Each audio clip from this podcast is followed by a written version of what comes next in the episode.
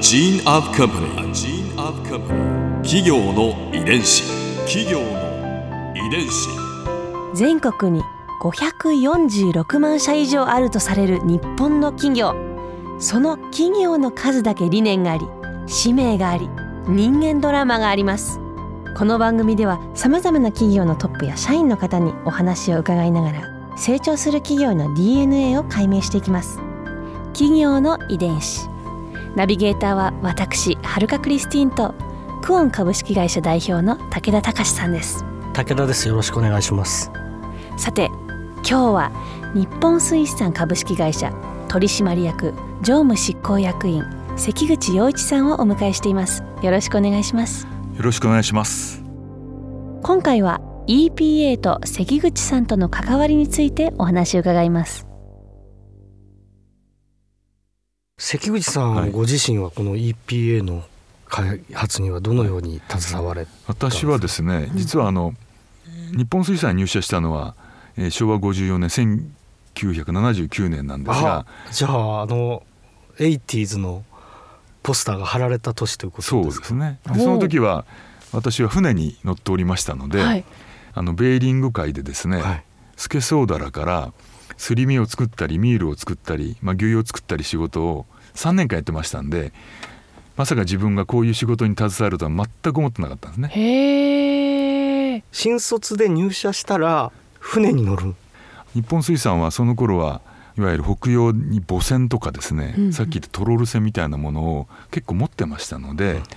配属されて3年間ずっと。北洋部というですね名前の割とこうそのものの部で北洋で働いてたんです3年間。今はもうないんですか？北洋部もうないです。北洋部もないです。そうなんですね。私が乗ってたのは海に浮かぶ工場みたいなもんでほう。魚は取らないんです。あ取らないんですか？ああ。の周りにですねいわゆる、まあ、キャッチャーボートっつったらいいんですかね。あのお魚をを取る船をたくさん、まあ、従えてるっていうかは周りに持っていて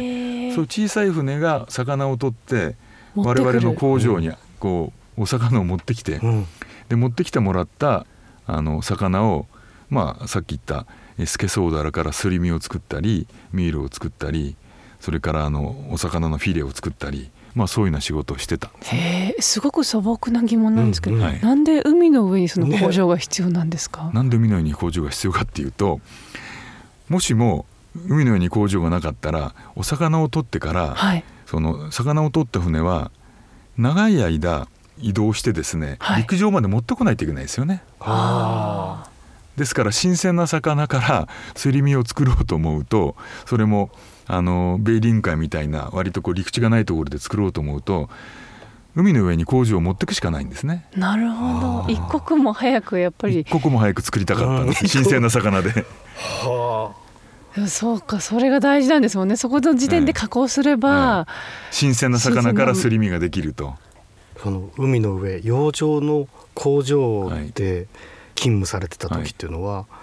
陸には日頃は戻れないわけです私が乗った船は一航海6ヶ月なんですね。うわ。長いですね。6ヶ月間は戻れないんです。なんかねちょっとしたなんか本当宇宙旅行みたいななんかね一回行ったらえその分の着替えとか。ね全部持ってかないといけないってことですよね簡単に言ったら。ある程度持って行って洗濯です洗ね。濯機はあるんですね。洗濯機はありました。う海の上なんですけれどもあの海水からいわゆる真水を作る装置を持ってたりですね。そういう感じで,、あのももちろんあのお店はないんですけれども当然6ヶ月もいますから、はい。い、ろんなものが欲しいですよね。欲しいですね。それはり陸上に頼むと工場で使う原料とかパッケージ副資材みたいなものを持ってくる船があるんですね。でその持ってくる船がお願いした例えばビールとか、うん。例えばそういうものを持ってきてくれて、うん。でその船はそういうものを母船にこう運んだ後ですねできた製品を持って帰るんですね。ああ。効率がいいですはい。そういうような仕組みだったんですよ。だからあのお店お店っていうかお店はないんですけれどもそういうこういろんなものを運んでくれる船はあったんですね。いやでも欲しいものね全部バレちゃうんですね。なかなか大変な生活だと思うんですそそうれが3年間。3回3航海ですね。6ヶ月の航海を3回私はやってでそれで船で船から降りたらあのこの EPA の仕事に関わっていたというようなことなんね。それはもうでもジャンルもね全く違うそうですね頭の使い方ですよね。びっくりしましたね最初は。最初一番びっくりしたのは、はい、あのいわゆるドクターお医者さんと話しているとお医者さんが話す言葉が理解できないんです。専門用語ですもんね、はい、例えばお医者さんは病気をですね例えば DM って何だと思います？DM ダイレクトメッセージとかがそういう最近、ですよね。私もそう思ったんですけど DM って糖尿病なんです。え？糖尿病ってダイアビティスメルティスって言って先生たちは糖尿病っていうのは DM って呼ぶんですで私はあの船から降りてその議事録をと最初取りなさいと言われて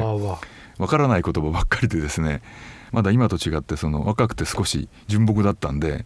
あこんな仕事に本当にねこれからついていけるんだろうかと思って、うん、とっても心配になりましたね。ベーリング海の上から急にいきなり、ね、医療医療の世界の言葉が飛び交うところに、うん、えでもそこで EPA について知るようになったそうです。そこで初めてです。だから私は EPA は全くあの船に乗ってる時は知らなかったですね。まあ青魚は何度も見たけど。青魚は何度も見たけど、うん、そそその中にその EPA って脂肪酸が入っていて、うん、それがまさか医薬品になるとは全く思ってなかったですね。企業遺伝子。EPA を魚から取るわけですよね、はい、なんかもう完成した事業のように思えてしまうんですけど苦労っていうのはあったんですか？そうですね。あの苦労というよりはですね私が若かった時に自分で思ったのは本当にこのあの EPA が医薬品になるんだろうかと、うん、魚の油から油から取ったこれが。そもそも、まそもそもその苦労というよりは不安がありましたね。あエピソードなんですけれども、はい、まあ私がそういうふうに魚の油から取った EPA が本当に医薬品新薬としてですね承認されるのかと思って、まあ、いた時にですね私に英語を教えて、まあ、くださってたあの、まあ、日本水産の顧問の方がいらっしゃって、はい、まあ、その方があの閉塞性動脈硬化症っていうですねこう足の血管が詰まる病気になってしまったんですね。でまだそのその時はですねあの、まあ、EPA は医薬品になってないんで、まあ、その方には EPA の医薬品はお渡しできなかったんですが、うん、ちょうど私が手元にあの今のサプリメントの、まあ、ようなもの、まあ、EPA が28%ぐらいの純度だったと思うんですがそういうこう油の入ったカプセルを、まあ、結構持ってましたので、はい、まあ、その方にですねもしかすると EPA の機能を考えるとあのこのサプリメントは、えー、もしかすると有効かもしれないというようなことで、まあ、お勧めしてでその方はそのものをまあ結構飲まれまして、うんうん、でまあ、その方は結局足の血管がまたその、まあ、開通してというか足を切らなくて済んだんですね。はあ、はい、すごい話ですね。はい。でちょうどその頃そのあのさっき申しました通り本当に EPA の効果についてはですね世の中に出てる合成の医薬に勝てるかどうかなんて思ってたんですけれども、うん、そうやっぱりそういうあの事実をこう目の当たりにするとですねあやっぱり EPA は医薬になるんじゃないかっていうこう確信ができたんで、まあ、そういう意味ではあの非常に私の不安をそれ和らげてくれましたね。EPA が最初に取ったその新薬の適用は閉塞性動脈硬化症なんで。うわそうなんだ、まあ、そういう意味ではあのなんか偶然なんですけど、まあ、この医薬品とか EPA についてはですね、うん、まあ、いろんな偶然が重なったのかななんて、ね、巡り合わせというかあったんでしょうね。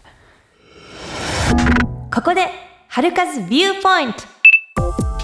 今回関口さんのお話の中で私が印象に残ったのは入社してすぐに海の上で半年間6ヶ月間過ごしていたということです。いやー私だったらなかなか考えられないですね。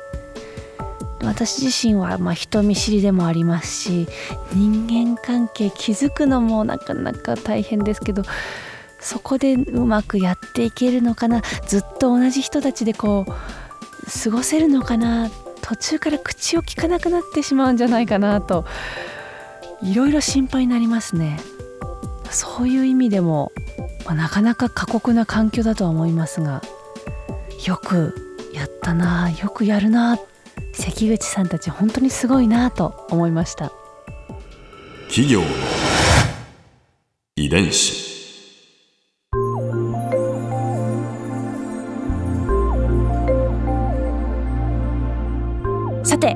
この番組はポッドキャストのほかスマートフォンタブレット向けアプリ JFN パークでも聞くことができます。